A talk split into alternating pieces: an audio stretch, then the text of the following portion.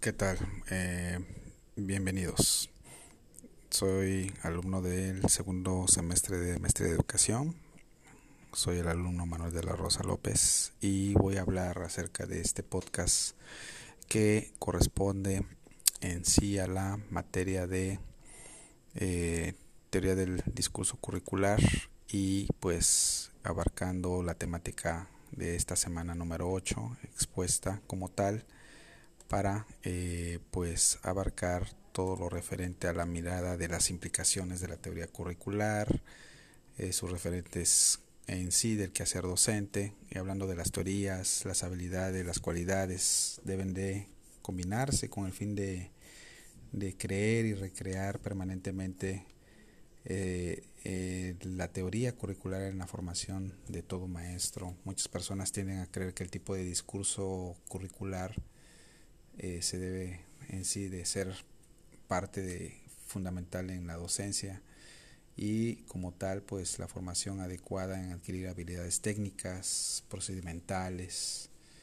eh, pues dándole importancia a esa teoría curricular como elemento de que constituya un maestro integral, de manera integral, conociendo su contexto, su incidencia social, ¿no? Eh, en sí la teoría curricular es un campo también que podemos decir que es un campo interdisciplinario comprometido con el estudio de la experiencia educativa que tiene que ver con la escuela.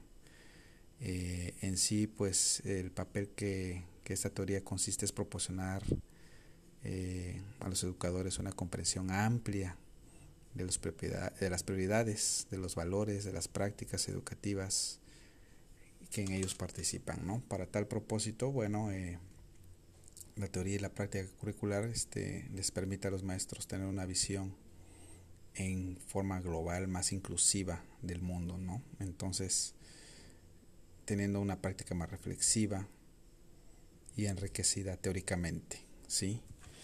Y pues realmente eh, reflexionar sobre esa importancia de los docentes, eh, algunos elementos que que, intervienen en la formación de todo maestro para ampliar esa visión y a la vez conectarla con experiencias personales, profesionales, a los maestros que están en formación o que estamos eh, adquiriendo las habilidades eh, académicas, docentes, cognitivas, en posgrados de este tipo en el que estamos este, cursando, ¿no?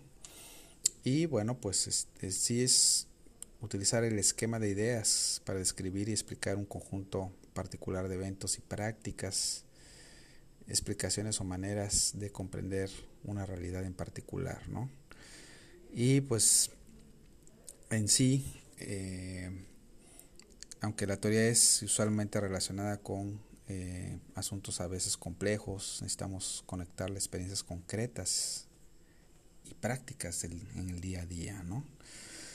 Eh, en sí.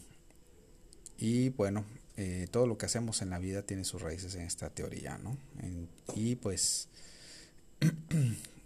conociendo la exploración de esa experiencia educativa, pues eh, en sí, en contraste, pues podemos ver no nada más como conjunto de actividades y recursos, sino que también organizar y transmitir es el mismo conocimiento con el proceso de enseñanza-aprendizaje necesario para poder estar eh, pues transmitiendo el conocimiento eh, tácito que necesitan los estudiantes, ¿no?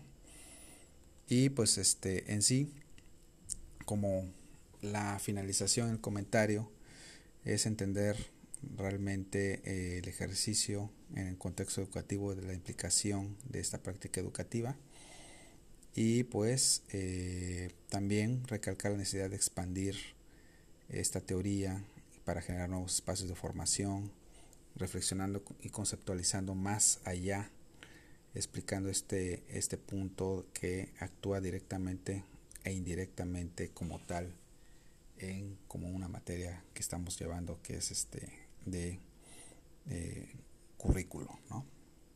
Ese es mi comentario de estos pocos minutos por medio de este podcast. Eh, un placer, a la orden. Hasta luego.